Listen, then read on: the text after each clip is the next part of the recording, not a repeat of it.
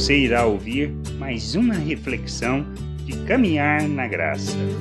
Não sermos ministros de Satanás.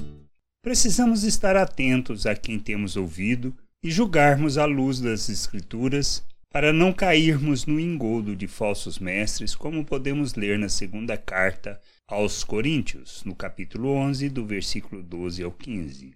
Mas o que faço e farei é para cortar ocasião àqueles que a buscam com o intuito de serem considerados iguais a nós, naquilo em que se gloriam, porque os tais são falsos apóstolos, obreiros fraudulentos, transformando-se em apóstolos de Cristo. E não é de admirar, porque o próprio Satanás se transforma em anjo de luz. Não é muito, pois que os seus próprios ministros se transformem em ministros de justiça, e o fim deles será conforme as suas obras. Como podemos julgar esses falsos ministros? Pessoas que têm servido a Satanás e aos seus interesses, pois, usando do Evangelho para atender aos desejos naturais, usando de incautos para se enriquecerem, fazendo promessas que não estão alinhadas com a vontade de Deus, mas que agrada a religiosidade de muitos. Não podemos sucumbir a este tipo de pessoas.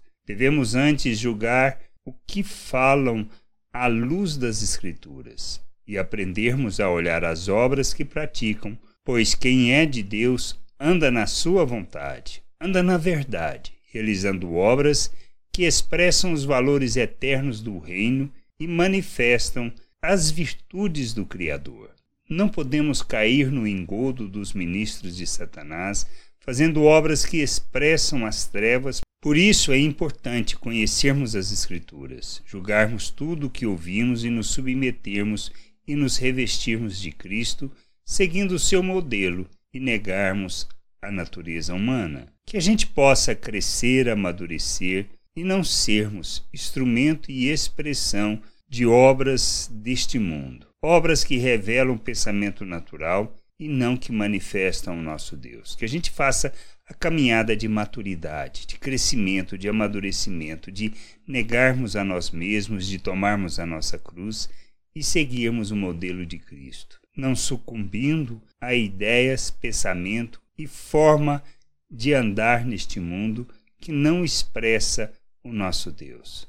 Graça e paz sobre a tua vida. Amém. Não deixe de ouvir outras reflexões de caminhar na graça no agregador de podcast de sua preferência. Procure por Caminhar na Graça.